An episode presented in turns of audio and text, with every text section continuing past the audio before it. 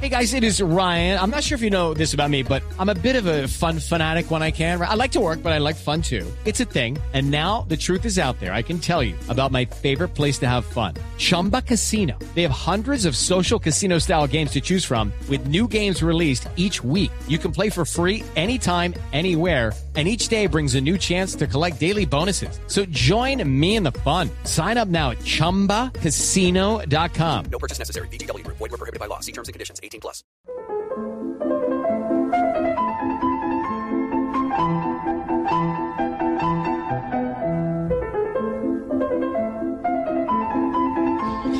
Pues, hemos puesto de todo, Claro. todos los géneros musicales. Eh, hoy vamos con algo de música Al final hay un clásica. poco de, de música para uno. Ajá. Vamos a hablar de algunas curiosidades de la música clásica. ¿sí? Por ejemplo, de Juan Crisóstomo Wolfgang Amadeo Teófilo Mozart. Ese, que ya era un famoso genio precoz que viajaba con el papá dando conciertos por ciudades y cortes europeas. Un día a los 14 años pasaba por Roma, los dos llegaron a la Basílica de San Pedro en el Vaticano para escuchar un concierto en la Capilla Sixtina eh, en el cual se interpretaba un famoso Miserere, una obra de Gregorio Allegri, cuya partitura era guardada celosamente, sobre la cual pesaba la prohibición de copiarla o de reproducirla fuera del Vaticano. De hecho, cuando la interpretaban sonaba exclusiva del Vaticano. No. Sí, igual. Luego del concierto, ya cuando estaban ahí en el, en el hotel, Mozart fue capaz de transcribir la obra de memoria. La escuchó en ¿La concierto, la transcribió de memoria nota por nota sin equivocarse Sapo. y de ahí empezó a tocarla fuera. Y logró que este señor Allegri, que solo lo conocían ahí en la Capilla Sixtina, Sale. tuviera su momento de fama. ¿sí? Porque no dejaban que saliera de ahí. Linda anécdota de ¿Qué tal el Teófilo Mozart? de Teófilo, es uno de esos, de esos nombres. Más de música clásica, escuchemos. Oigan esas cuatro notas.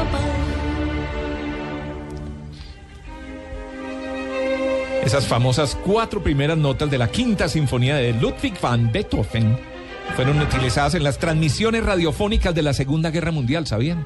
No sabía. Sí, como código Morse Sí. para fortalecer los ánimos.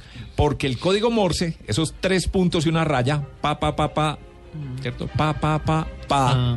¿sí? Son una V, Ah, sí. la V de la victoria. Mm, ta, ta, Entonces, ta, ta. lo usaban para eh, animar, Animar. a los soldados ¿Mm? de la quinta sinfonía de Beethoven. Sigamos con Beethoven. Esta, Ta, ta, ta, ta. Ah, lo Sí. que hablamos. la bagatela, ¿sí? Eh, debe su popular nombre, según parece, a la confusión de algún copista a la hora de transcribir el manuscrito original de la partitura, debido a la mala letra de la dedicatoria, donde parece estar escrito para Elisa, debe leerse en realidad Claro. Teresa. Claro. Ay, pero eso sí igualito, ¿no?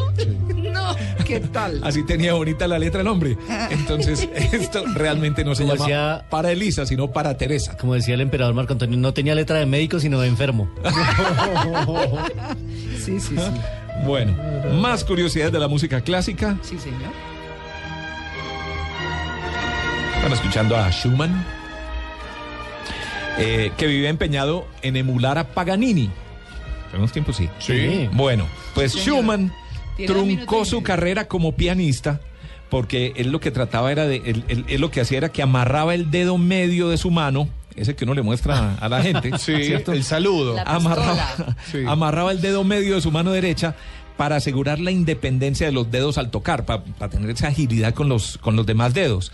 Pero lo único que consiguió fue una parálisis en la mano y hasta ahí le llegó la carrera. Ah, se, se puso a hacer experimentos con los dedos Vení, vení. y se le dañó la carrera al pobre Schumann, pero obviamente dejó música bellísima como la que tenemos ahí de fondo. Y pasemos de Schumann a Franz Schubert. Oh, Muy bien. Escuchemos a Schubert. Esto es no es la voz. Franz Schubert componía con una guitarra, ya que era tan pobre que no pudo comprar un piano.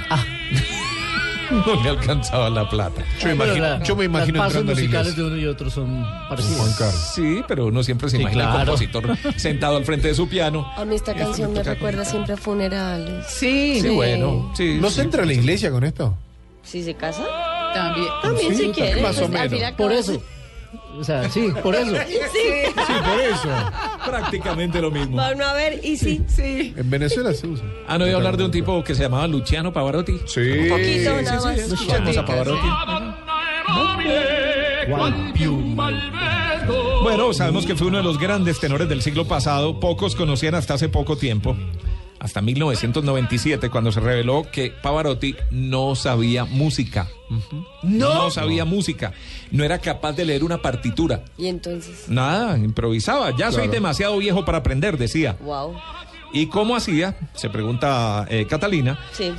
Pues él tenía establecido un sistema de símbolos y líneas de colores ascendentes y descendentes que le indicaban la evolución de la melodía. Y eso le servía como recordatorio a la hora de interpretar. Y muy tenía buen su oído propio. también. Sí, su propia Código. nemotecnia. Esa Sí, era la claro. palabra que no me ¿Propia salió. qué?